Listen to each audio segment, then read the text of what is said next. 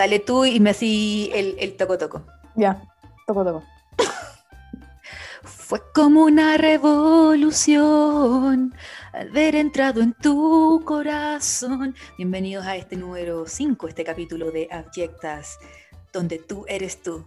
Vale, ese era un eslogan de una discoteca en Puerto Montt. ¿Lo podéis creer? En Puerto.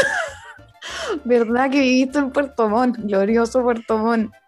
Yo hice una promesa cuando nos fuimos de Puerto Montt de jamás nunca hablar de Puerto Montt mal. Así que nunca nadie me va a escuchar decir cualquier palabra mala a Puerto Montt. Puro Y- agradecimiento.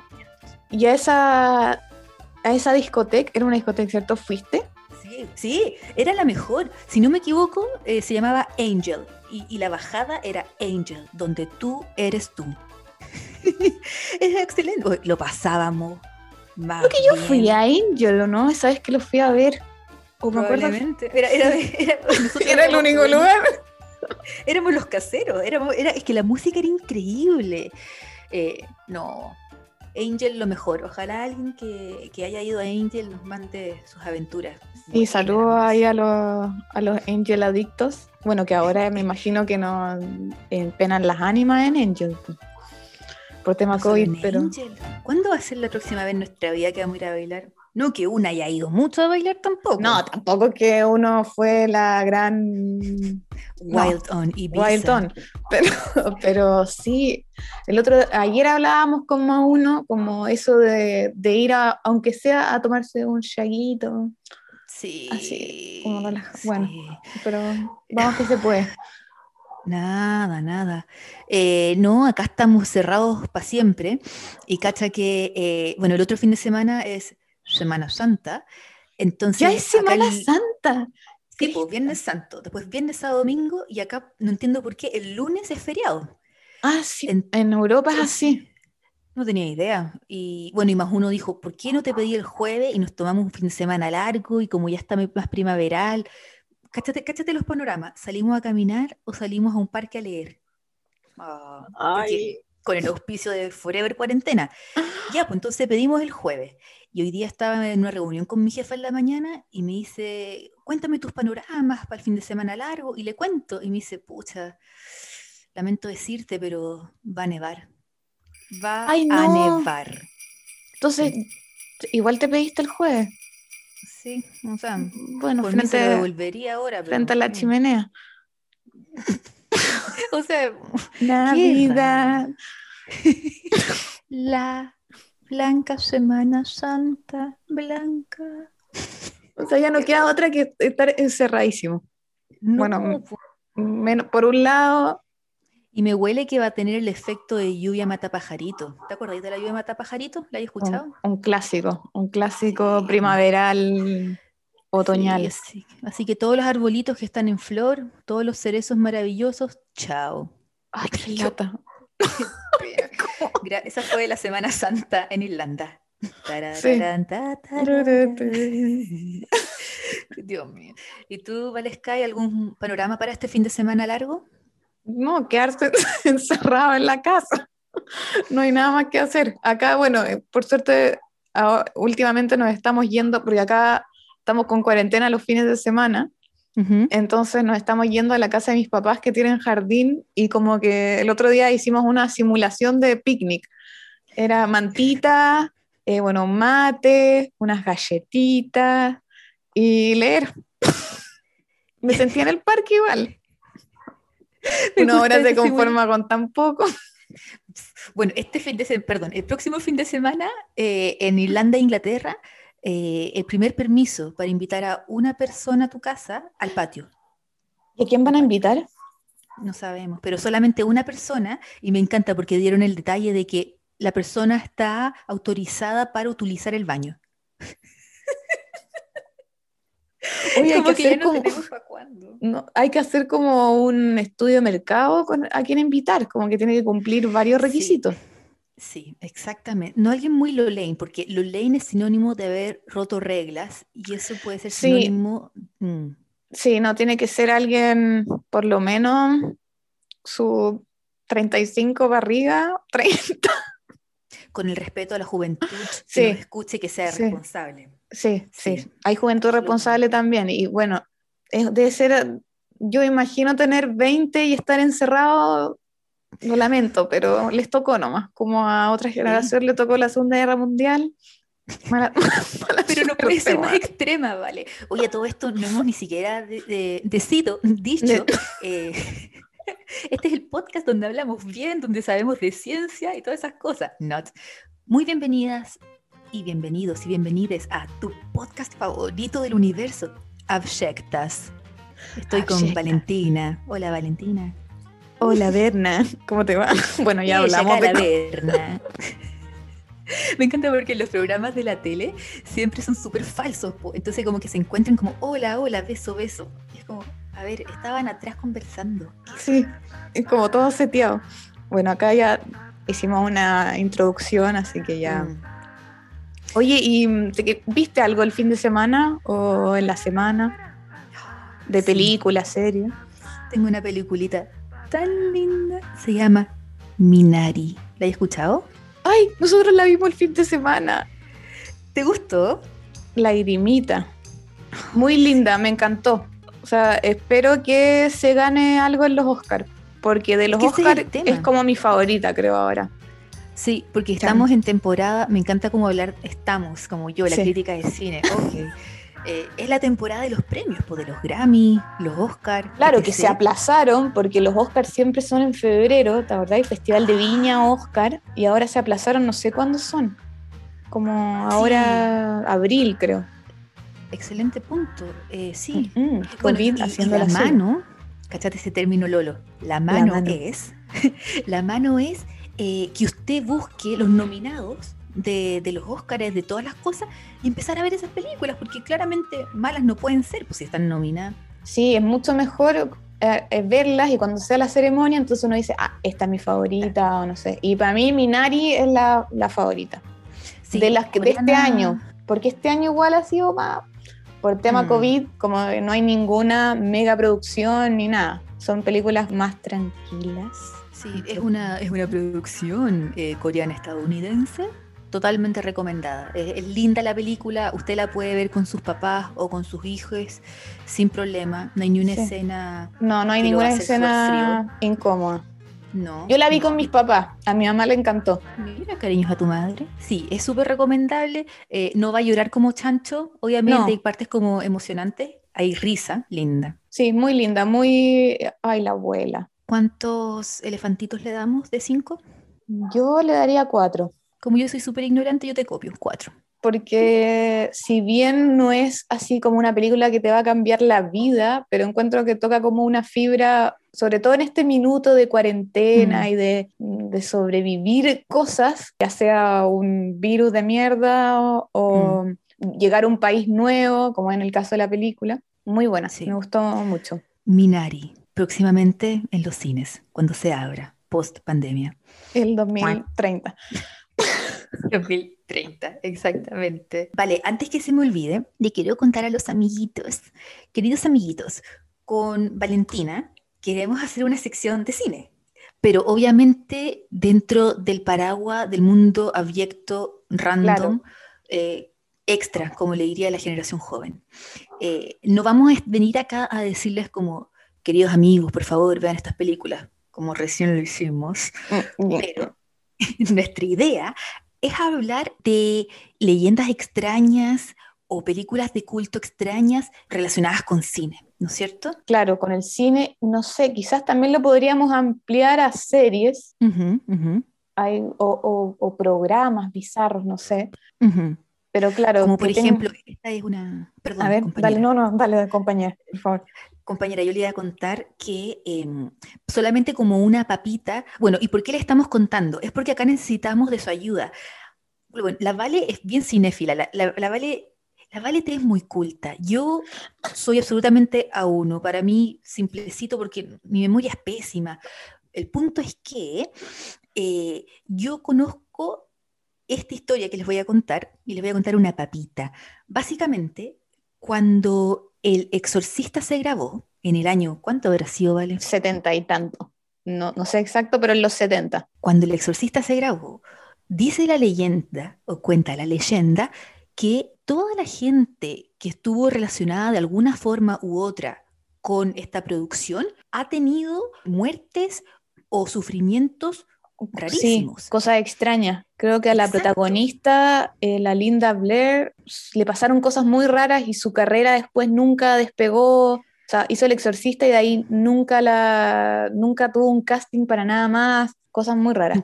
Entonces, lo que yo pensaba eh, era que, por ejemplo, esa podría ser un tipo de las historias que nosotros hablaríamos en esta nueva sección. Uh, tantas secciones que tienen las nenas. Mm. y, acá es donde necesitamos la ayuda de todos ustedes, nuestros radioescuchas. Si usted conoce de alguna leyenda o algún mito o alguna cosa extraña, random, relacionadas con películas, péguenos un grito. Sí. Y nosotros hacemos toda la investigación y todo el research. Sí, porque queremos meter el tema cine, nos encanta y siempre nos andamos recomendando cosas o hablando de cosas del tema, entonces queremos traspasar nuestros conocimientos. Y, no tiene que ser una cosa así como, bueno, en el viejo, qué sé yo, Nueva York. No, o sea, cualquier película. No, o a mí me contaron que cuando Scorsese hizo tal cosa, no sé, algo le pasó. Da lo mismo. Comía mucho pan con queso. Da lo... ¡Oh! Increíble. El menú de los Óscares. Eso me gustaría saber. ¿Qué También. se comen los Óscares? Los Óscares. Los Óscares. Creo que el año pasado fue como un, menú vegano. ¿Hubo Óscares el año pasado presencial? El, sí, sí, fue el, de... Mm, ay, fue en febrero del 2020. Como que la pandemia todavía no estaba tan a full, o sea, estaba empezando en Europa. Ay, el año pasado no me acuerdo cuáles eran, pero me acuerdo que se hizo porque la vi. Ah, era de Parasite. Eso. Que se ganó todo. Todo, arrasó. Entonces, claro, era, esa estuvo buena, pues era Parasite, Jojo Rabbit. Jojo Rabbit. Mm, Mega lagrimita ahí. Eh, nos llegó también un, bueno, revisé nuestro correo electrónico y afortunadamente ninguna corrección ni crítica. ¡Vamos! ¡Eh! Estamos, tenemos que tener como un cartelito, hay cachado como en las fábricas que hay como ocho días sin incidentes. Un premio, eso como, como chiquitito y como de, de vidrio. Sí, mira, afortunadamente de los cinco capítulos tenemos cuatro sin incidentes, porque el profe de la cuarta región, ¿te acordáis? Cuando nos dijo lo que era un pudding. Perdón, profe. Pero bueno, de ahí vamos mejor, vamos mejor. Sí, cuatro capítulos sin incidentes. Y tenemos un comentario positivo que quería compartir con usted, pero leo. A ver, léemelo. Macarena nos escribió lo siguiente. Me he reído mucho escuchándolas. ¿De dónde sacan tantas cosas divertidas? Genial las cacas. Genial las cacas, los chefs, los platos y la isla de Man, las comidas chinas, etc. Sigan adelante que me alegran mucho el día. Carita con corazón, carita con corazón. Ay, es que eso creo que es nuestro fin. Alegrar el día, ya con eso me siento pagada.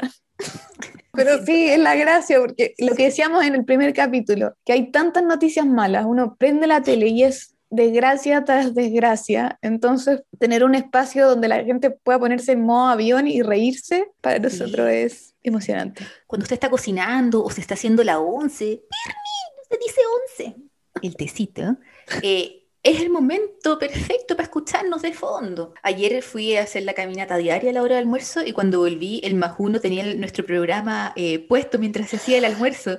Y le dije, te apuesto que me escuchaste en el pasillo y lo prendiste. Y me dijo, no, no, no, si lo estaba escuchando de verdad. El más uno mío también. Y lo escuché reírse y fue como, ¡Ah! ¡qué emoción!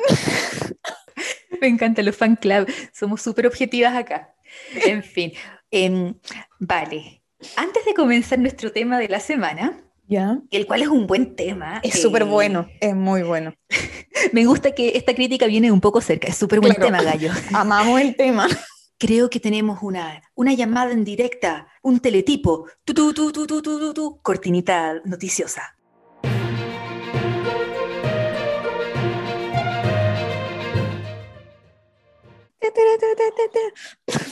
Extra, extra con la Vale se nos ocurrió que cada semana pasan tantas cosas que vamos a tener una nueva sección que se llama Noticias Incompletas. ¿Por qué incompletas? Porque vamos a hacer un poquito de investigación. Pues si a usted le interesa, usted hace más investigación. Que... Claro.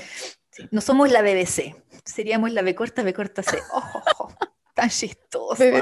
Bueno, primero que todo, eh, algo que está ocurriendo hoy en día y que igual es un poquito Brigitte, lo que está pasando en el canal de Suez. ¿Dónde queda el canal de Suez? Dale tú geografía porque no lo busqué. De los mismos creadores de que el, el, océano que está entre Argentina y África es el Pacífico. Es el Pacífico. Mira, acá ya estoy. Geógrafas. Voy a buscar en Google Maps. Está el canal de Suez, está en Egipto. Sí, lo que ocurre es que eh, hay canales artificiales. Queridos compañeros, hay canales artificiales creados por el hombre y canales que eh, Jesucito hizo, en, como el de Panamá, que es artificial. Este canal, si no me equivoco, también es artificial y se llama Canal de Suez. Y este canal queda, eh, conecta como decía la Vale, eh, por el área de Egipto conecta el Mar Rojo y el Mar Mediterráneo. Claro, conecta en el fondo Asia con, con Europa. Ah, qué clever, no había pensado eso, toda la razón. Bueno, y este canal porque primera cosa que descubrí haciendo la investigación periodística es que 90% de los bienes mundiales son transportados marítimamente. 90%. es mucho, es nunca me dediqué a pensar que fuera esa cantidad. Me acuerdo que estaba viendo algo que hablaban sobre el transporte del café y ahí nombraban que lo que se mueve en barco es muchísimo. Claro, porque, por ejemplo, usted puede decir, ah, pero yo sé que la carne llega en camiones acá. Bueno, sí, efectivamente, pero antes hubo un barco que conectó la carne con ese camión para que sea aún más impresionante agarre 10 productos de su casa y 9 en un minuto vieron un barco, según mi estadística, whatever. El punto es que este canal, al igual que todos los canales, absolutamente importante y como la Vale decía, conecta continentes, Asia con Europa. Y el martes, uno de estos barcos, porque a todo esto, cuando hablamos de barco, no se imagine un barquito pichiruchi, estamos hablando de bestias. De, bestias mutantes, o sea, enormes. En particular, las bestias.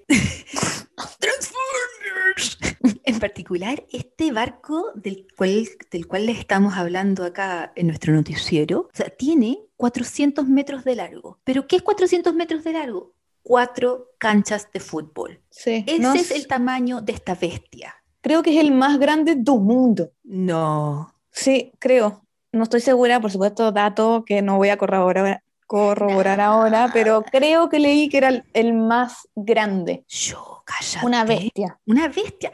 Y el asunto fue que algo ocurrió eh, y esta bestia, este barco, se quedó enganchado entre el borde, bueno, entre ambos bordes del canal. Se quedó atascado. Llámelo una mala maniobra del, del piloto, o sea, bueno, si a uno a mí me cuesta estacionarme en paralelo con el auto, no sé cómo será manejando esa bestialidad. Bueno, y quedó así, encallado. Esa es la palabra. Vale, te estás perdiendo en este podcast, tú ahí. Harvard, Harvard. Universidad de Massachusetts. Sí, ¿por qué siempre la Universidad de Massachusetts? Massachusetts. Massachusetts. Siempre en los estudios, según la Universidad de Massachusetts. Bueno, por eso vamos a... Ese va a ser un tema a averiguar. Universidades. Bueno, y este barco, estas cuatro canchas de fútbol, ¿cuál era la palabra, Vale? el barco encalló en el puerto. El mar. Y 10% del tráfico marino ocurre por este canal de Suez. 10%. En este instante, ni siquiera hoy día jueves, mis datos periodísticos de ayer miércoles, que 100 barcos por lado están estancados, o sea, no, pueden pasar, ¿no? Que sí, no pueden pasar. Hay, sí, un tráfico de barcos esperando pasar, claro. con mercadería que se echa a perder. hoy no había pensado eso tampoco, toda la razón. O sea, 100 barcos en el lado asiático y 100 barcos en el lado europeo están esperando que esta bestia se mueva. Se mueva. En la mañana comentaba esta noticia con un humano y el humano me dijo que hoy en día, en este instante, mientras grabamos, el precio del petróleo está subiendo, puesto que la oferta está disminuyendo, porque no saben qué va a pasar, no saben cuántos días más esta bestia va a poder salir del el encallamiento, no sé cómo se dice la palabra. Sí, sí, creo que sí, está bien. Mega del terror. ¿What? Y súper interesante, la verdad. Noticia Claro. incompleta, pero interesante. ¿Te parece que nos vayamos de el mundo? Ah, bueno, mira, voy a hacer una conexión como hacen en la tele. A ver. Oh, mira esto del barco y los productos que se están echando a perder. Ojalá no hayan fideos como pasta varilla. ¿Has escuchado hablar de la pasta varilla? No, nunca. Pasta Varilla es una marca de fideos, es una cajita azul y que vende, bueno, debe ser italiana, y vende todos los tipos de fideos que se te ocurran, como ragliatelli, spaghetti, fettuccini, penne. Gnocchi. Mm, esa, la corbatita también. Ah, es, eh, ¿cómo se dice? Farfala. ¿Quién sabe cómo se dice la corbatita? ¿Qué? Ah, Creo que, creo que son farfalas, sí, porque es como mariposa. Bueno, Viene del latín corbatín, ¿sabías? Ay, busqué ahora la- los productos Ujú. y son mega conocidos, sí. Pasta varilla, lo más probable es que se pro- pro- pronuncie Varela. pero No sabemos. Veo que el Jumbo, wink wink, los trae. Y, y tienen salsa de tomate, todo. tema es que la pasta varilla esta semana pasó por todas las emociones posibles. Lo que ¿Por ocurrió qué? primero es que se les ocurrió, y que yo encuentro que esto es alucinante. Si usted se mete a Spotify y busca pasta varila o varilla, va a encontrar playlists que duran exactamente el tiempo en que se demora X pasta en cocinarse. No. Drop the mic, ten down for what? Tu, tu, tu, tu. ¿Qué tal? Por ejemplo, la semana, no sé cuándo, tenía que hacer unos fideos, Ya. obviamente cualquier marca, y el paquete decía 6 minutos. De haber sido fideo varilla, yo pude haber puesto la playlist Claro. y hubiesen habido X cantidad de canciones que en total se demoran 6 minutos. Qué excelente el, el de marketing o al que se le ocurrió esto. Un Pero- paso adelante. Pero, Lamentablemente, oh, oh. Pasta Varilla se mandó unos comentarios homofóbicos hace cinco años horrorosos, pero horrorosos. Entonces comenzó este dilema en las redes sociales que decían como, oye, el marketing es increíble, pero el dueño, que es como ponte tu Pedro Varilla, no sé, Juan Varilla, Y debe ser como un Tano así de bigote, como medio Mario. pero- Mira a mí, hoy los Mario. un Luigi cualquiera. Y no, y después empezó a, desa- como a desdecirse de estos comentarios y hoy en día está trabajando en eso como nuevamente este departamento de marketing alucinante para quitarle la imagen de, de homofóbicos que tenía el jefe. Entonces él dice como, Bueno. no, ca- esto fue hace mucho tiempo, obviamente yo no pienso lo mismo hoy en día, etc, etc. Sí. Pero para que veas cómo el departamento de marketing Puede cambiar la imagen de una empresa. Vamos al departamento de marketing. Yo, yo, yo creo en, la, en las segundas oportunidades. We are the world. We are the people. Vibrato. Nunca olvidar vibrato. Nunca olvidarlo. Uy, ¿sabéis lo que no hemos hecho, vale? No hemos dicho nuestras coordenadas. Hoy. Dale, Dale. dale, tú. ¿Yo? No, yo no me las sé. No me las Ah. sé.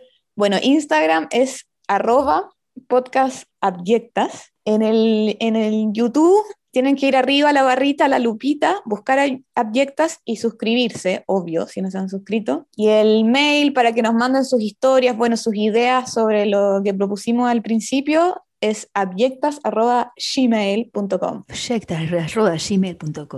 arroba mandás el mensaje. Me imagino que toda la población argentina nos va a pegar un compo en el cerebro. Lo siento no se habla. No se habla así. Mm, está mal. La semana pasada hablamos de las islas, eh, las islas de la fantasía. Y pensábamos con Valentín que lo más probable es que hagamos un isla punto dos cero, Sí, 2.0, porque es un tema precioso. sí, y hay muchas. Sí, sí. Y aparte que fue entretenido como salir un poco del mundo cuarentenístico. Me gusta porque Sí. en nuestro post de Instagram escribí, nos fuimos de vacaciones, listo para todos los trolls que dijeran, ¿cómo se fueron de ¿Cómo vacaciones? salieron? ¿Con qué permiso? Bastardas. Pero no, espiritualmente, maldito troll. Todo acá en la cabeza, en la imaginación. La imaginación es tu mejor amiga y enemiga a veces del Teatro. mundo. Esta semana el tema eh, es un tema súper amplio y con la Vale decidimos que lo podíamos agarrar como quisiésemos, absolutamente como quisiésemos. Entonces lo más probable es que tengamos este tema 2.0. Decime el tema, Nina. El tema de esta semana es dinero, plata, Quieren dinero. millones. Quieren dinero. Tan, tan, tan, tan, tan, tan, tan. Sí, dinero. Ese es el tema de esta semana. En Chile le decimos plata. Por si Sí. usted escucha mucha la palabra plata, plata en Chile es dinero. Sí. ¿Y en Argentina también? Sí, también. Me estoy acordando el otro término, pero, pero se me olvidó. En México es la lana. Lana, plata, dinero. ¿Quieres que comience yo? Sí, comenzá, por favor. Bueno, mi idea máxima era hablar de cómo Dr. Simi creó su imperio. Dr. Simi es este señor mexicano que creó unas farmacias y un imperio y tiene más plata que todo el universo. Sí. Pero tenía como una tincadita y se me ocurrió hacer otra idea. Te voy a hablar del robo más grande de la historia. Son Y hay, hay una película argentina a todo esto que con lo que dijiste de robo, quiero recomendar que se llama El robo del siglo. Hay una serie mexicana, creo, pero no, esta es una película argentina, muy entretenida. ¿Y se habrá inspirado en esto, tal vez? No, fue un caso real que pasó en Argentina, que no fue el robo del siglo, pero fue un robo muy grande y muestran ahí cómo lo hicieron. Y está ese actor argentino típico, ¿cómo se llama este señor? Actúa, no, no, no actúa Darín, en esta actúa Diego Peretti, que es uno bien narigón Mm, y mm, es entretenida, búsquenla. El robo del siglo. Sí. Vámonos compañeros a Fortaleza, Brasil. En marzo del año 2005, el señor llamado Luis Fernando Ribeiro, de 26 años, quiero subrayar eso, 26 años, fue la cabeza de este robo. Este robo incluso mata a dos pájaros de un tiro en nuestro programa porque también está en los Guinness Record. Sí, es, es impresionante. Luis Fernando, o más conocido como Fernando Pequeño, literalmente, n- esto no es solamente por Bernardita Pequeña que nos hemos reído y me has hecho bullying, eh, lo conocían como Little Fernando, que me imagino que tiene que ser como Fernandinho. Fernandinho. Debe ser así. Perdón, comunidad portuguesa Sí, brasileña que perdón, nos pero bueno, todo allegedly. Todo siempre es allegedly, nunca lo olviden. Bueno, Luis Fernando juntó a 25 humanos y arrendaron una casa cercana al, al banco, al Banco Central de Fortaleza, no cualquier banco de Fortaleza. Estas 26 personas arrendaron una casa cercana al banco y como sabían que la, la idea principal que ellos tenían era eventualmente hacer un túnel de la casa al banco y robar el dinero. Entonces, Little Fernando cachó inmediatamente que iban a tener muchísima tierra y escombros por todo el hoyo del túnel, ¿no es cierto? Sí. Y se le ocurrió hacer una empresa de paisajismo, la cual vendían pasto sintético. Pero no solamente quedaron en como vamos a hacer una empresa de paisajismo, sino que pintaron la fachada de la casa, arrendaron vanes, le pusieron a los vanes como el sticker de la empresa de pasto sintético, Ay, no te hicieron puerta a puerta, entregando como flyers con los servicios que ellos ofrecían de venta de pasto sintético, sintético. Incluso le entregaban a la gente en este puerta a puerta como jockeys, como gorritos de la empresa. Más falsa que Judas, po. creo. Eh, Gente muy la creativa. pillos, po, súper pillos. La cantidad de arena que ellos iban a sacar y que por eso fue que dijeron como hay que hacer algo, 30 to- toneladas, que para que usted se haga una idea son 15 elefantes, porque Mm. 30 toneladas claramente no me entran en el cerebro, pero 15 No. elefantes, Sí. Entonces hicieron esta empresa, decoraron la fachada como te contaba, arrendaron una van, le pusieron el logo y la van estaba adelante de la casa. Oh, Entonces pasaba la gente, veía cerros de tierra y era normal, po, porque era esta empresa de paisajismo. claro, estaban poniendo pasto. Que a todo esto, qué es lindo el pasto falso. Lo encuentro tan bonito.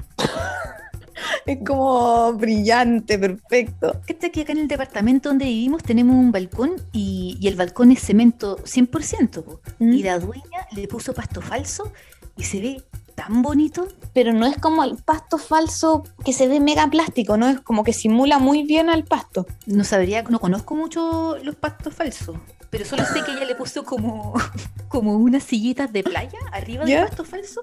No se ve nada del cemento. O sea, la única forma de saber que hay cemento es mirar los otros balcones. Y es alucinante. Vas a tener que mostrar una foto ahí. Sí, me voy a tomar una foto leyendo, Sí. tomando Coca-Cola Light en mi pasto falso. Sí, pero yo conozco gente que le tiene aversión al pasto falso. Ah, sí, sí. Hay no. muchos de- detractores. Little Fernando no era un detractor. No.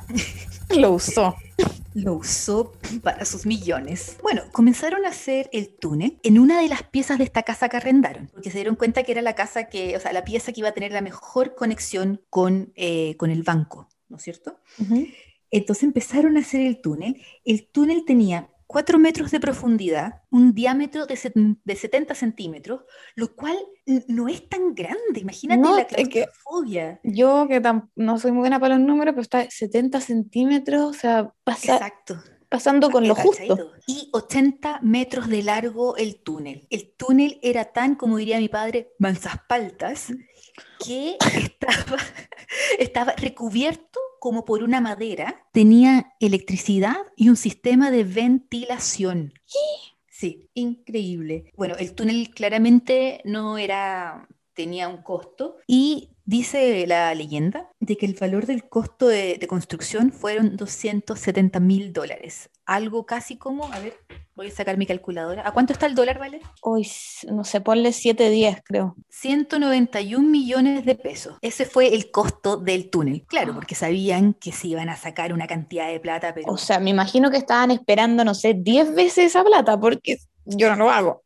No tengo la plata ni para hacer el túnel. Bless, vale. Diez veces. No te logras imaginar la cantidad de plata que se robaron estas bestias. Me gusta la palabra bestia. A mí también. Bueno, cinco meses después, porque el atraco fue en agosto, pero. Little Fernando comenzó con toda la parte de publicidad alrededor de marzo. Entonces, ahí hay cinco meses, pero el túnel solamente les demoró tres meses. Entonces fueron dos meses de publicidad y de pasto falso. Un sábado en la noche de agosto fue el atraco. No sé si se dice atraco, tal vez no se dice atraco. Sí. Tuvieron que hacer un hoyo en cemento. Había un metro y medio, o sea, cuatro metros para arriba para llegar a la altura de la calle. Y Sí. después la bóveda, donde estaba todo el dinero, tenía un grosor entre cemento y metal, acero, no sé qué metal, un metro y medio. Y todo eso ellos hicieron un hoyo sin ningún problema. Pero hi- hi- hicieron un hoyo en el cemento con todo el ruido. Mm, mm, mantén ese pensamiento porque ya Sí, vas a ver. sí.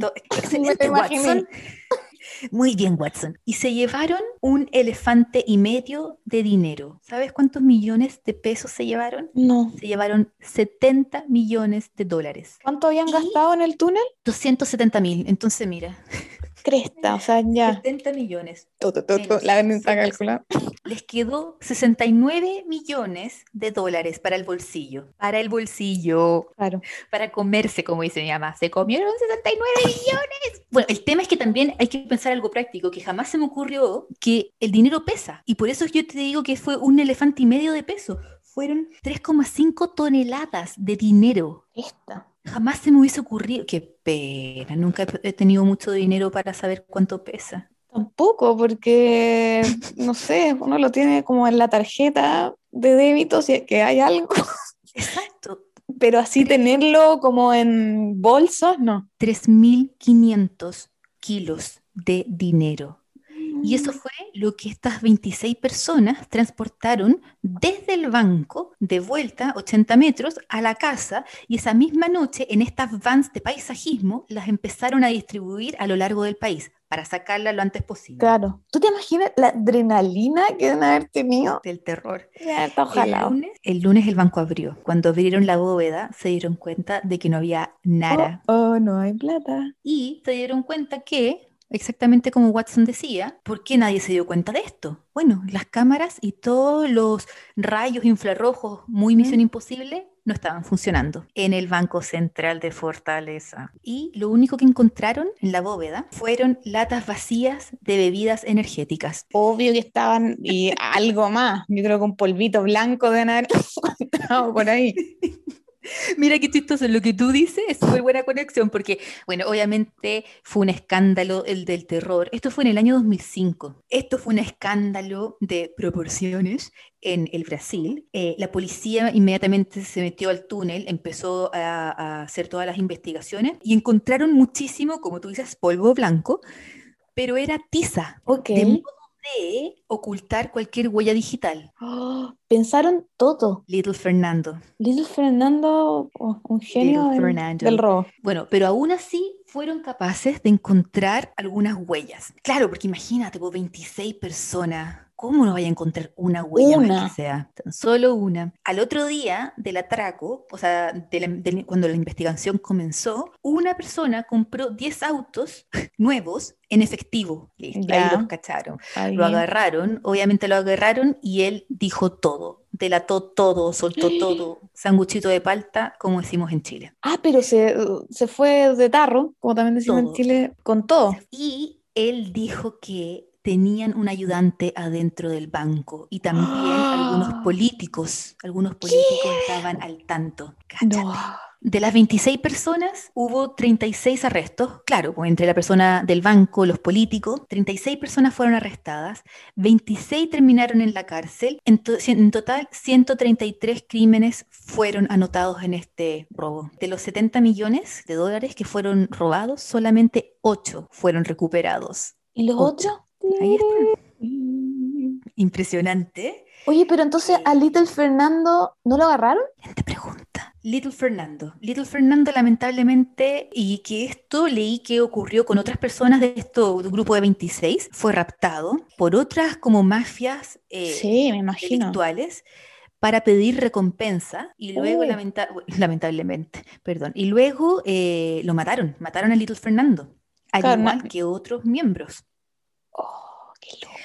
había otro, otra persona de este grupo, le decían el armadillo. El armadillo lo estaba sentenciado a 17 años, pero solo tuvo dos efectivos. Hay otra persona, el alemán, me encantan los sobrenombres de la, Son lo de esta mejor. mafia. El alemán eh, está sentenciado a 70 años y hay otro, el último, gran jefe, el cual escapó de la prisión el 2011. Y no sé, y Nadie no- sabe dónde está. oh, de, de haberse cambiado la cara, de haber Todo, puesto otra, otras huellas digitales. desapareció. Y es que ese es el asunto. O sea, yo creo que si alguien hace un robo así, con esa cantidad de dinero, desapareces de la faz de la tierra. Sí, o sea, irte a una isla abierta. Exactamente. Pero, Pero- no todo el mundo pensó así. Y algunas de estas 25 personas trataron de hacer otro robo en Sao Paulo el 2011. El túnel era aún más largo, 600 metros, 97 millones querían robar, pero la policía ya los tenía entre ojo y ojo y antes de hacer el atraco, Los los, cacharon. cacharon y a la cárcel. Preciosos.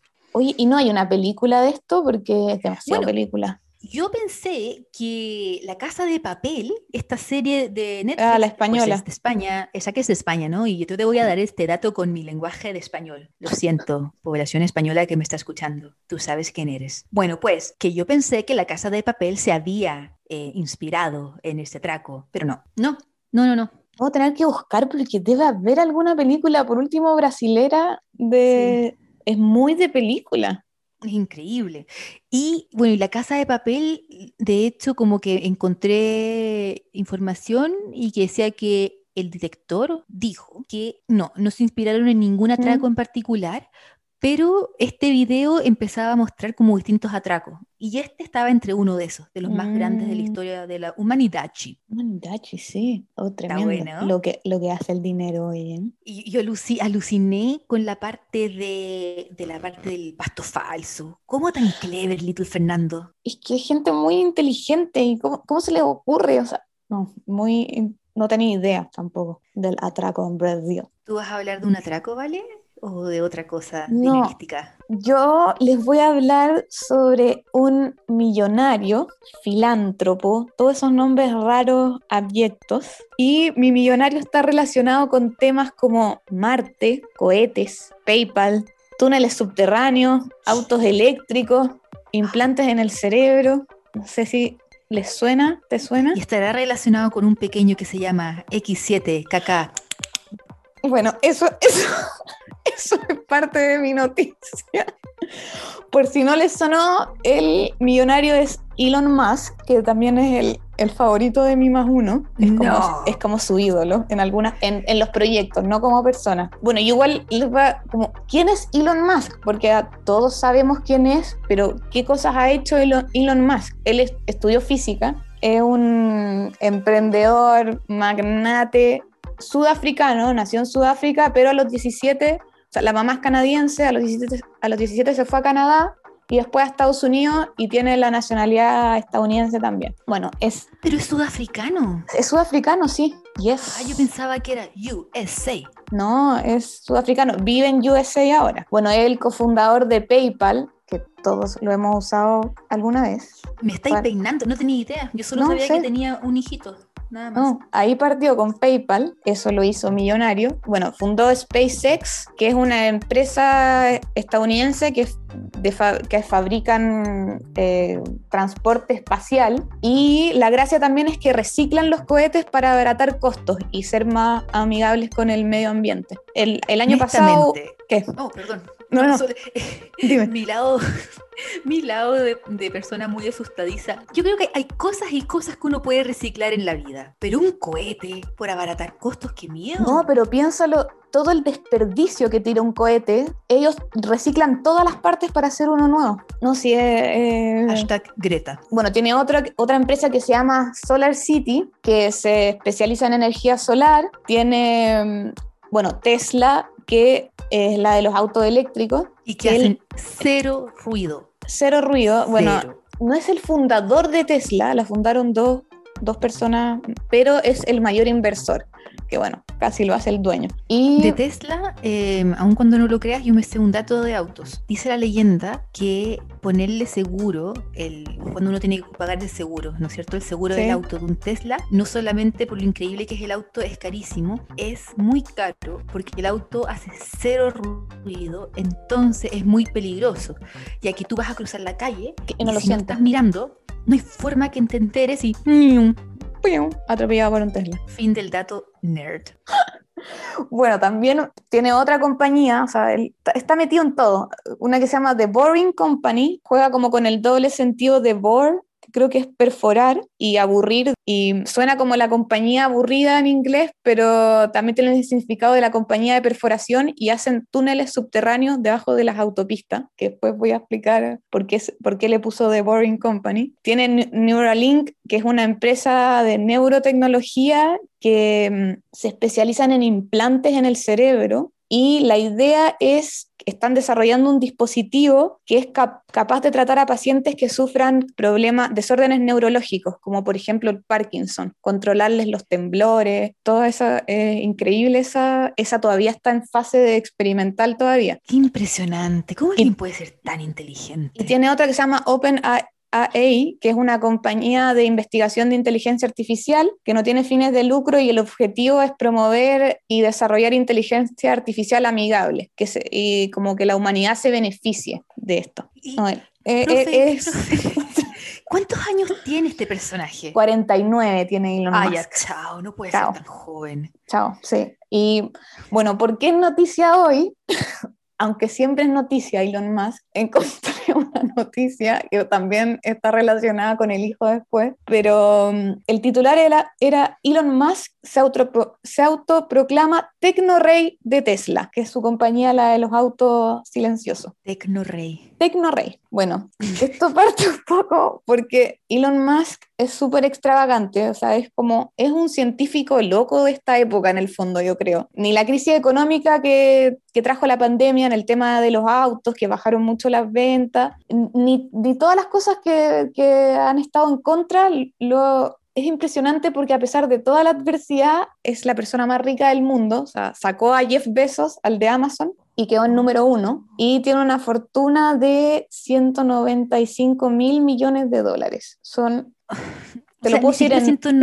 No, yo, ya se me escapa. Te lo puedo decir en euro, porque ya que estás en Europa. Son 160 mil millones de euros.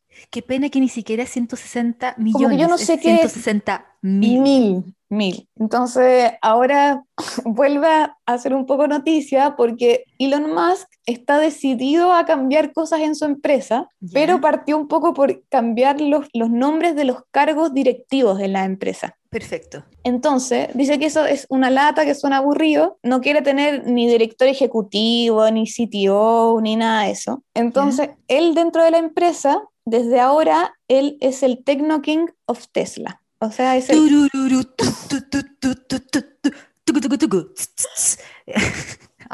Tecno Rey de Tesla. Excelente nombre. ¿Vale? ¿Tú qué la Tecno Reina de Abyectas? Sí, lo, lo, encuentro bacán porque ahora, por ejemplo, al director financiero, el encargado de toda la parte de finanzas, le puso Master of Coin, el maestro de la moneda, en el fondo. Of Coin. Bueno, dicen que con toda esta cosa se inspiró un poco con Game of Thrones. como en los títulos. ¿Te acordás que hablábamos de la isla de Man, que tú decías que la reina se llama Lord of Man? Sí, por toda la razón. bueno, entonces le puso Master of Coin también porque ahora Tesla se metió en el tema de los bitcoins, que ese es un mundillo aparte, pero ahora tú te vas a poder comprar un Tesla con bitcoins. Yo encuentro que todos estos temas, mi cerebro dice como, no, gracias.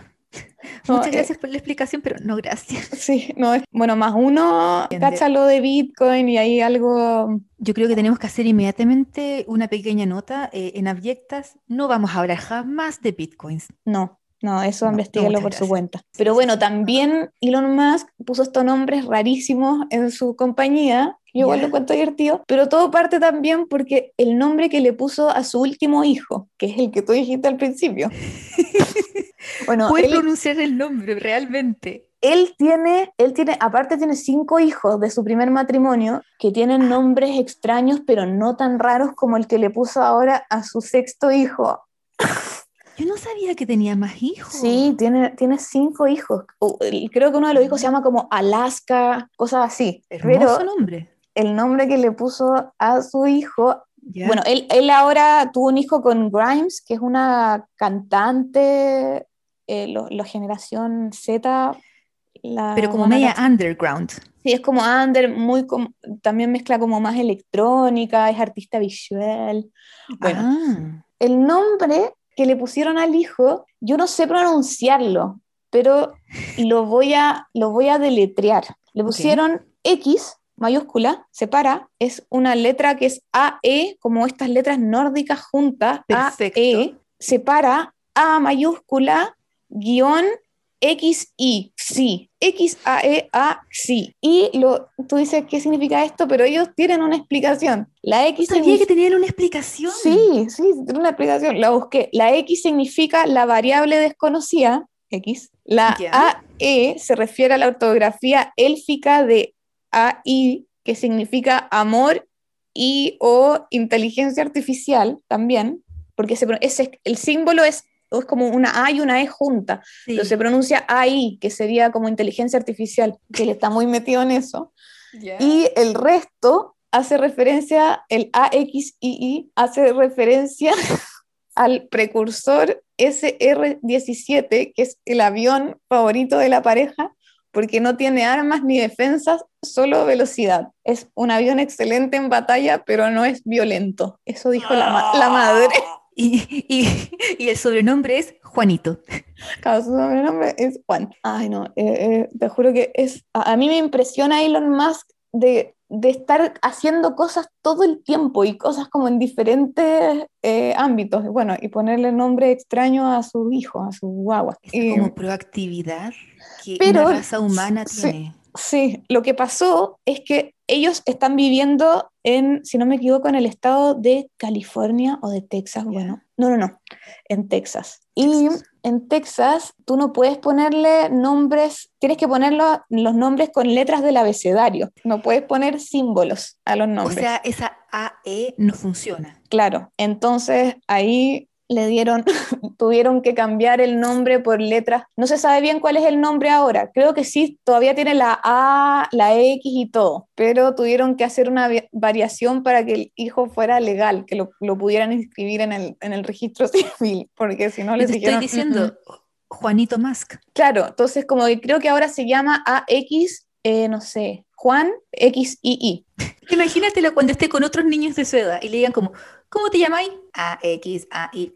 O como, a tomarte X, Y, A, I, I, I. Imposible. X, Y, tienes llamada. Yo creo que le van a decir como ex o algo así, porque si no, imposible. Ex mask. Sí. Y esos cabros, esos cabros si quieren no trabajan en su vida y no van a tener problemas. Bueno, tengo unos... próximas 800 generaciones. Tengo unos datos fix sobre Elon Musk también, porque es un personaje bien bizarro y en su tiempo libre, que no, igual no debe tener mucho, pero le gusta componer música y hizo una canción, un rap, que se, ah.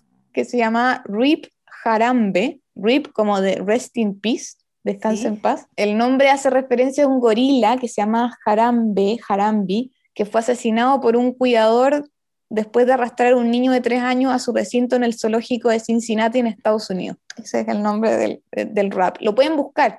Yo no lo he escuchado todavía. Bueno, esta empresa que te conté, una de las que tiene, que se llama The Boring Company, que es la que hace túneles subterráneos, se le ocurrió mientras estaba en un taco, en un tráfico en Los Ángeles, que tiene tráficos eternos. Dijo como, ah, como no quiero estar eh, dos horas acá, podría hacer unos túneles subterráneos que vayan por debajo de la ciudad. Y bueno, eso hace The Boring Company. Como, y como que vamos a terminar el capítulo y, y, y vamos a quedar como... Tú, Sí, Qué impresionante. Es que, ¿sabes qué? No es solamente el hecho de tener todo el dinero del mundo, es también este, esta como nivel casi como espiritual, slash mental, de la, de la proactividad, de como tener un proyecto y, darle. Y, está como en, seis empresas en paralelo. Sí, heavy eso. Y es, yo creo que también yo tengo un tío gringo, él trabajaba en una empresa y tenían que ir a algunas islas porque hacían, ya no me acuerdo exactamente bien qué hacían, pero me dijo que eh, hace como 10 años atrás estaba en un lugar y estaba Elon Musk y estaba probando los cohetes para SpaceX. Y decía que Elon Musk entraba al lugar, no hablaba con nadie. Y por ejemplo, ahí hizo despegar tres cohetes y los tres cohetes explotaron. Uno dice como, ya, me explotaron tantos cohetes, no voy a seguir. Pero lo que me decía mi tío, este gallo, este tipo tiene un, nivel superior al ser humano normal a no frustrarse, porque es como... Mm. A uno le pasa que hace algo y no te resulta una, dos veces y uno dice, chao, no voy a seguir con esto. Pero este sigue, sigue, sigue, sigue. Y logró el año pasado mandar a dos astronautas al espacio con su empresa. Sí, de hecho nosotros lo vimos en vivo y en directo. Yo también. Estábamos haciendo un asadito con unos amigos y pusimos la tele y lo vimos ahí. Sí, increíble. emocionante. También tiene esta empresa y también tiene merchandising en las empresas eh, son el merchandising, son todo esto, los llaveros, el gorrito. Lo más entretenido. Claro, pero este, pero Elon Musk dijo como que lata vender gorro, llavero, yo quiero vender un lanzallamas. Un lanzallamas y ese como una pistola que tira fuego, vale 500 dólares. Creo que ya hicieron 20 mil y no hicieron más. Y ese era el merchandising de The Boring Company, una de las empresas. Bueno, y también en Tesla, cuando hizo los, los modelos de los autos, él quería que... muy abyecta. Él quería que los modelos fueran el auto S, el auto E, el auto X y el auto Y.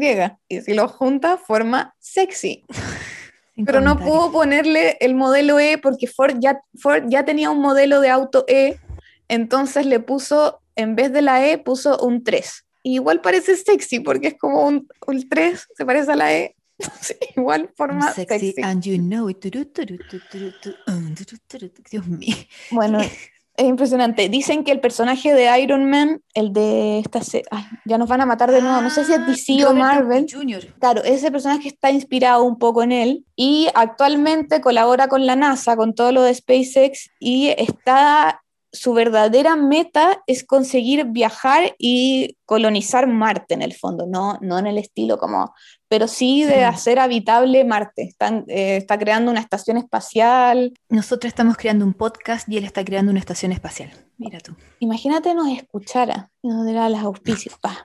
Probablemente habla 84 idiomas, es muy probable. Puede ser. Y bueno, también es súper nerd. Entonces, en los autos Tesla, por ejemplo, si uno le pone, pone un modo que se llama Sentinela, te aparece como en la pantalla una imagen de HAL 9000, que es de la película 2001, dice al espacio.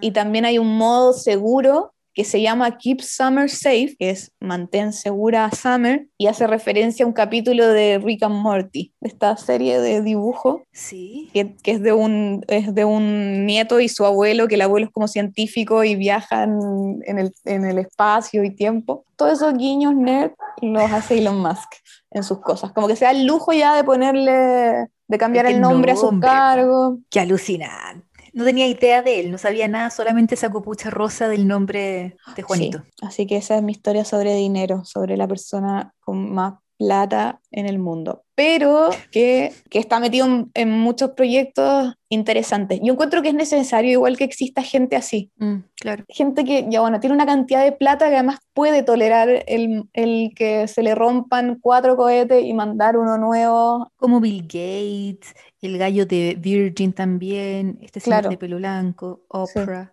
Igual encontré una foto de Elon Musk cuando empezó, cuando lanzó PayPal. Sale horrible, pelado.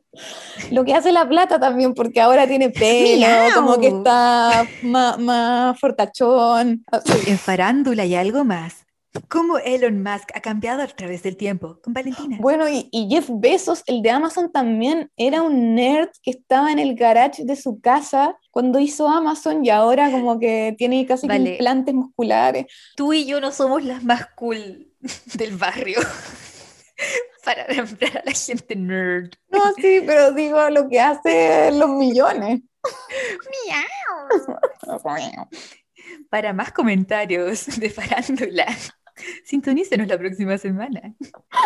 Me ¿Sabéis qué? De, de pura curiosa me voy a meter más tarde a internet y voy a buscar el pasado del señor Amazon y el señor eh, Elon Musk. Busca fotos, hay fotos, eh, incluso te voy a mandar una foto, o la podemos subir por último, que Sí, sale, que em, sale Elon Musk y Jeff Bezos, fue, esto fue como en el 2000, cuando. Amazon ya estaba agarrando más vuelo, Elon Musk estaba metido con PayPal, salen, es que nada que ver a lo que son ahora, Hoyoyosos. hoyoyosos, con granos, no, Pero mal. Yo creo. Bueno, ¿y qué aprendieron hoy día en el capítulo de Elon Musk? Bueno, el antes y el después. Una manito de gato con dinero todo lo cambia. sí, pero es que... Y cuál hay- es cierto. Sí, es que Jeff Bezos, te juro que ahora es como un- se las da de pelado sexy y al principio, nada, podría parecer un, un asesino en serie de esos típicos de las películas. Yo creo que empezó. lamentablemente vamos a tener que poner el, el antes y el después de ambos personajes. Sí. Porque yo, por ejemplo, si cierro los ojos, no cacho al, al James. ¿James se llama? ¿Bezos? Jeff, Jeff Jeff Bezos. Bezos. Besos, así como besos, como kiss. Como, sí, como besos, pero con Beijos. Z. Beijos en la boca. Es cosa del pasado, ahora moda, eh. Esa es la canción de Jeff Bezos. Qué buena Che Bahía. Esa era Che Bahía, no era Puerto Seguro. Sí, era tía ella. Buenas, buenas historias de- del robo más grande al millonario. O la del robo muy buena. Sí, yo creo que tenemos que hacer 2.0 y eventualmente yo tengo que hablar de Doctor Simi. Yo Mi creo que el, público pide Doctor Simi. Doctor Simi. Voy ahora a, a cambiar y poner a nuestro gong porque es hora de Chindogu. Pam. Ya llevamos dos principios de Chindogu, que es el Chindogu y los principios ya lo hemos visto en los capítulos anteriores y hoy día te voy a hablar del principio 3 de 10. Principio número 3.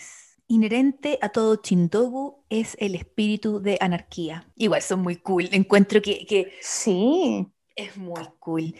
Y mm, básicamente eh, el Chindogu debe representar la libertad de pensamiento y acción, la libertad de desafiar el dominio histórico de la utilidad conservadora, la libertad de ser casi inútil. Me encanta. Yo, es que yo sé que es muy curioso los Chindogus y, y todo esto, pero el principio que hizo este hombre es, es muy interesante, como No, súper. no todo tiene que ser superventas, no todo tiene que ser Sí. la última chupa del mate. Es que sí, estamos tan insertos en, en ser el mejor en todo, en vender, y, y él llega con este principio y es como, bien, vamos. Siento que nuestro capítulo hoy día, Vale, está muy como, tú puedes, amigo, Sí, sí, dale, si te caes Mira. siete veces, te levantas ocho. vamos, aunque sea el millonario del mundo, pero bueno, se, se mandó su- sus tropezones. Y se levantó. Y se levantó y ahora gana millones. El chindogu que yo te quiero comentar hoy día, lo encontré muy cool. Estás en un restaurante, tienes mucha hambre y te estás comiendo un plato de ramen, que son estas Mm, sopitas de- deliciosas con, eh, con fideos, como diríamos nosotros, ¿no es cierto? Pero está tan, eh, tan, tan caliente, tan caliente, que uno está con estos palitos, que nosotros le decimos palitos chinos, pero son lo- los chopsticks, Sí. uno está con los palitos comiéndote los fideos, los udones, los espaguetis, y, eh, y uno como que sorbetea. Sí. En Japón y en Corea el acto de sorbotear es buena educación. De Sí. hecho, es una señal que uno le dice al chef como, hoy está sabroso. Pero en América del Sur, el concepto de sorbetear es mala educación. O sea, desde acá yo siento la pata en la cabeza que mi mamá me pegaría si yo sorbeteara. Y en Japón crearon este chindogu de modo de, porque cuando uno sorbetea, y esta es toda la ciencia de, detrás de sorbetear, que cuando uno sorbetea los fideos y se lo está comiendo, como uno le va entregando aire a estos fideos de modo que se enfrían y así tú lo puedas comer sin que te duela hasta el intestino. Sí. ¿no es cierto? Pero, ¿qué pasaría si hubiese un método complementario al sorbeteo, de modo de hacerlo más eficiente? Claro. Y ahí fue cuando este chindogu nació. Quiero que con tu mejor amiga, la imaginación, te imagines un par de chopsticks o palitos chinos como le decimos en Chile. Estoy cerrando el ojo. Imagínate que vas a atornillar o pegar un mini ventilador a estos palitos chinos, el cual va a estar, mirando lo que te comes. Y este ventilador va a utilizar una batería AAA, que son las más chiquititas, las enanitas. Entonces, tú agarras los fideos o udones, lo que sea, con tus palitos chinos, prendes el ventilador, el ventilador va a estar tirando aire frío a estos fideos y tú en paralelo vas a estar sorbeteándolo. Entonces, el poder de tu sorbeteo con el poder del ventilador te enfría estos fideos aún mejor y te los comes y no te quemas hasta el cerebro. Boom. Estoy Está todavía como imaginando cómo puede estar el ventiladorcito. O sea, el, tema va a ser palos. que los palitos van a estar un poco más pesados porque vas a tener un ventiladorcito, pero es un mini ventilador que va a estar en la posición perfecta mirando a tus fideos. Mm, Mira, estoy todavía imaginándome. Imaginaste. Pero está, igual está bueno, pero te, va- Es te va a súper pes- bueno. igual pesan un poco los palitos. A menos que tú tengas los palitos y el ventilador como que descanse en tu mano. Entonces eso tal vez da un poco más de estabilidad y no es tan pesado. O agarras el ventilador con la otra mano y ahí complementas. La... Si no De deja sorprenderme.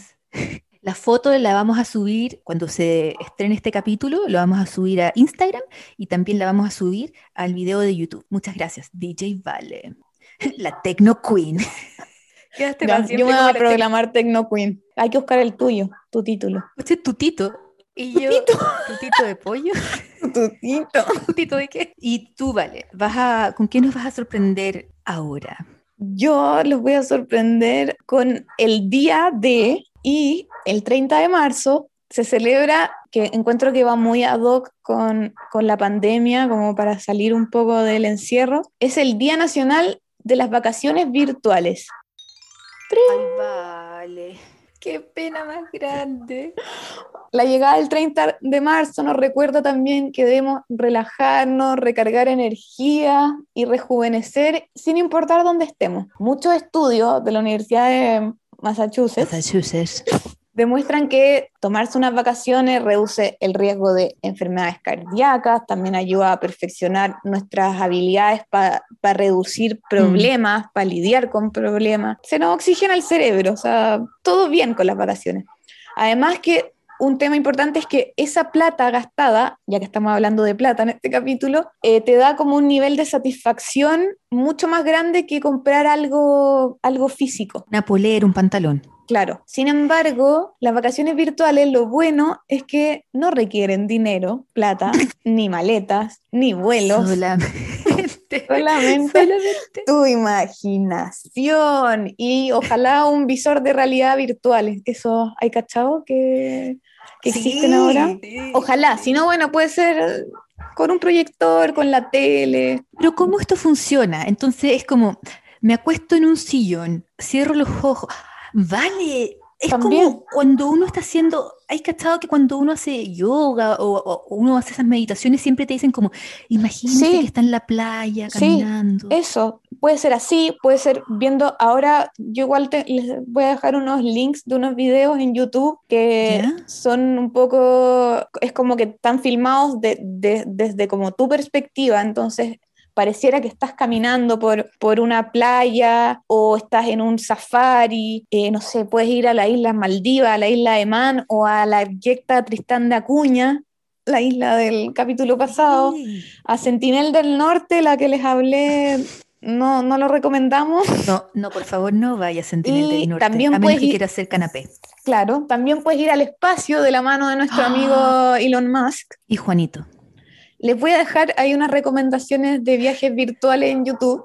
Vale, tienes toda la razón, porque ahora que pienso, en YouTube descubrimos un, un señor que es ruso, pero vive en Japón, y él se pone estas cámaras que son como 4K, HD, así Sí, ya sí. alucinante, y en cada capítulo de YouTube él camina por Mm. una hora, una hora veinte Sí. a través de distintos barrios de, de Japón.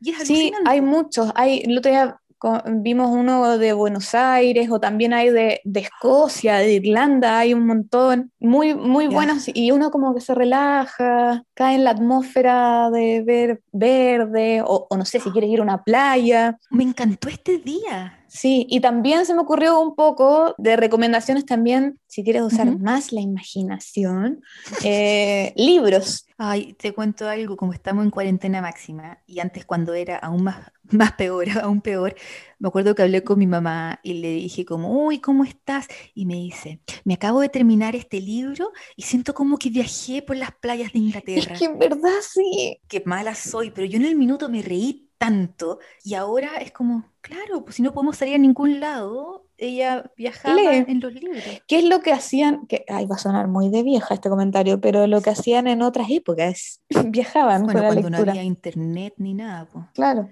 Y no sé, yo puse recomendaciones de libros que yo leí. Se me ocurrió ah, On the Road, en, en el camino, es la traducción de Jack. Kerouac, que hace un viaje en auto por todo Estados Unidos en la época de los 50, 60. Wow. Eh, está el otro libro, Hacia Rutas Salvajes, que es la película, esta, ¿te acuerdas de esa película Into the Wild? Que está basada en un hecho real de un chico que se fue a, a Alaska a mochilear. Ya.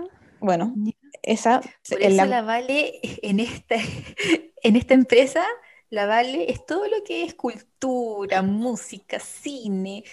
Yo solamente sé datos rosas extraños. No. Bueno, ¿Cómo se el llama? Into the Wild. Into the Wild, la película. Y el libro, bueno, el libro se llama Into the Wild también, Hacia Rutas Salvajes, es en español. Ah, Está mm, también El viejo y el mar y las nieves del Kilimanjaro, de Hemingway, que son muy buenos. Las nieves del Kilimanjaro son cuentos, son muy buenos sobre África. Y me acordé también, mi abuelo, mi abuelo alemán, ujú. nos hablaba de un autor que le pregunté a mi papá ahora, saludos papá, eh, Hola, tío. de- que se llama Karl May, es un autor alemán que es uno de los autores más vendidos en Alemania y es un, un- un misterio un poco porque él escribía sobre viajes, sobre Medio Oriente, sobre África, pero él nunca viajó a esos lugares. ¿Y cómo sabía entonces? Usaba su imaginación. De verdad. Sí, eh, ahora estaba leyendo un poco sobre él eh, y voy a averiguar bien. Viajó a algunos lugares, pero hay otros que no viajó nunca y escribió libros que son muy leídos eh, como de la onda de adolescentes de esa época. Quizás ahora los adolescentes de ahora lo encuentran una lata. Él, mi abuelo tenía muchos libros de él y, y describía lugares y nunca había estado ahí. Pongamos alguno de estos libros en el post de Instagram y también en YouTube porque súper cool. Sí, Está y voy, buena, a vale. sí, y voy a poner ahí los de lo- los tours virtuales en YouTube, los que encontré, algunos. Sí. Hay uno en Japón que está Sí. bueno igual. Feliz día del viaje virtual, de las vacaciones Las virtuales. vacaciones virtuales, sí, feliz día. Sí, po. y Descansen. así es lo que hay que hacer. Disfruten, manden fruta. Vale, estoy consciente de que tenemos una sección más, pero tú como DJ y Techno Queen te quería preguntar si estamos bien con la hora. Llevamos como una hora diez. ¿Hacemos la sección de los reviews? Esto no hay para que editarlo, que es una conversación en el living contigo, amigo. Claro. Eh, no sé, ¿te, te tinca que sí o lo cortamos acá y, y en el próximo hacemos... Mira, yo tengo solamente un review. Yo también tengo hacer- uno, yo tengo uno y ya, po. cortito. Ya, hagámoslo, Ya, hagámoslo. démosle. Perfecto. Te cuento de mi review. Eh, la semana pasada con la Vale lo que hicimos fue que agarrábamos productos de la internet y leíamos algunos reviews. Sí. Estos reviews son reales, ni la Vale ni yo los hemos escrito. Hablamos la No, semana señor. de qué producto. no, señor. No, Eh, señor. yo hablé de la rebona- rebanadora de plátano 571B. y Demasiado Vale, útil. Yo hablé de una impresora y de un cargador de pilas en Mercado Libre. Sí, de Mercado Libre. Y yo en el día de hoy te voy a hablar de un lápiz. Este lápiz es un lápiz Bic, viene en un paquetito, vienen dos lápices, uno es morado, el otro es rosado. Sí. Tienen esta cosita para agarrar que como una gomita para que Ay, estén bien sí, me acuerdo, sí, sí. Hay un pequeño detalle en el paquete, que es parte del marketing de este paquete de lápiz, que dice para ella, Big Oh, para oh. ella, así se llama. Y yo voy a leer lo que alguien escribió. Mi marido nunca me ha permitido escribir y no me permite que toque lápices de hombre. Cada vez cuando veo, pero cuando vi este producto, decidí comprarlo, en paréntesis, usando mi mesada. Cierre paréntesis. Y hasta ahora ha sido fabuloso. Una vez, luego de que aprendí cómo escribir, el color femenino y la gomita, que me ayuda mucho con mis delicadas manos, me ayudaron a empezar a escribir nuevas recetas de cocina, nuevos puntos para coser y datos para jardinear. Mi marido no está muy contento con este producto, ya que cree que me va a llevar a ser más independiente y le carga este movimiento feminista que ha crecido en mí. También cree que voy a empezar a ver hadas y duendes y hadas, duendes y arcoíris. También cree que si él utiliza este lápiz va a empezar a ver hadas y arcoíris. Amiga, sal de ese matrimonio primero. ¿Cómo le pueden poner un lápiz para ella? Solo por el color el rosado. Pero sí, eso siento que es un golpe para Vic, porque no pueden, Sí. por el año 2021 no pueden tener productos No. para ella. Ella se explayó en el review. Puso sus puntos bien claros. O sea, yo, yo tengo un... Lo, lo encontré en Amazon. Y bueno, Ya. es un six-pack de Coca-Cola de un litro. ¿Ya? Mm. Y tengo a Plain User que dice, le pone cinco estrellas y dice infalible. Perdona, ¿cuántas estrellas le puso? Cinco, todas, así, Ah, todas las ok. estrellas. Y dice, desde que compro esta Coca-Cola no he tenido que reiniciar el Windows, porque es de España. Todo va fenomenal, incluso he desinstalado el antivirus. Ya no hace falta. ¿Por qué? Como que ¿Qué? Coca-Cola le solucionó todos sus problemas. No he tenido que reiniciar el, el Windows. Como que yo entiendo que mucho de esta gente, de, de estos clientes, ponen críticas como eh, irónicas, pero esa no las logro entender. Vamos a leerla una vez más. Desde que compro esta Coca-Cola no he tenido que reiniciar el Windows, todo va fenomenal, incluso he desinstalado el antivirus, ya no hace falta. Es como que con esta Coca-Cola todo me funciona perfecto. O su computador es muy malo. Dígale adiós a sus problemas comprando un six-pack de Coca-Cola.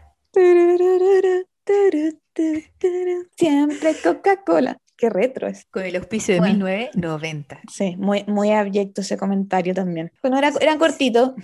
Sí, cortito, cortito. Si usted ha visto algún comentario por ahí, mándelo, mándelo para, para Sí. un rato. Más que Sí, sea. alguno que le llamó la atención o uno divertido, bienvenido sea. Oye, gracias a todos por escucharnos, por, eh, por hacernos su compañía mientras cocina, camina, maneja, Trabaja, descansa, hace vacaciones virtuales. hace ejercicio. Alguien, ¿quién fue? Hoy recibimos un, un- un comentario por interno de eh, Montserrat. eh, y Montserrat dijo, las escucho mientras ejercito, ella y su bebecita, que van a hacer en el mes de junio. Ay, supongo que no le va a poner un nombre como A47, X. Hermoso nombre. No, ella que nos escribe y nos cuente cómo va a llamar a su bebecita. Sí, Cariños por para favor, ella. que nos diga, sí, muchos cariños y, y qué motivada que haga ejercicio escuchando, ¿no? Sí, De hecho, yo me estaba Quiero riendo su cuando tú decías, todas queremos su motivación. Eso por hoy, ¿algo más, Valentina, que quieras compartir con los radioescuchas? No, igual nos alargamos en este, pero mm, mándennos ideas y de cosas, lo de Mm. las películas, vuelvo a repetir, si se les ocurre alguna sección divertida o algo, Tarea para la casa. sí, tarea para la casa. Y también otra cosa que tenemos en la incubadora con Vale es una sección relacionada con fútbol. Siempre, siempre todo esto, recuerde, amiga, amigo, amigue, desde la vereda del abyectismo. O sea, hablar fútbol por hablar fútbol, chao, No. chao.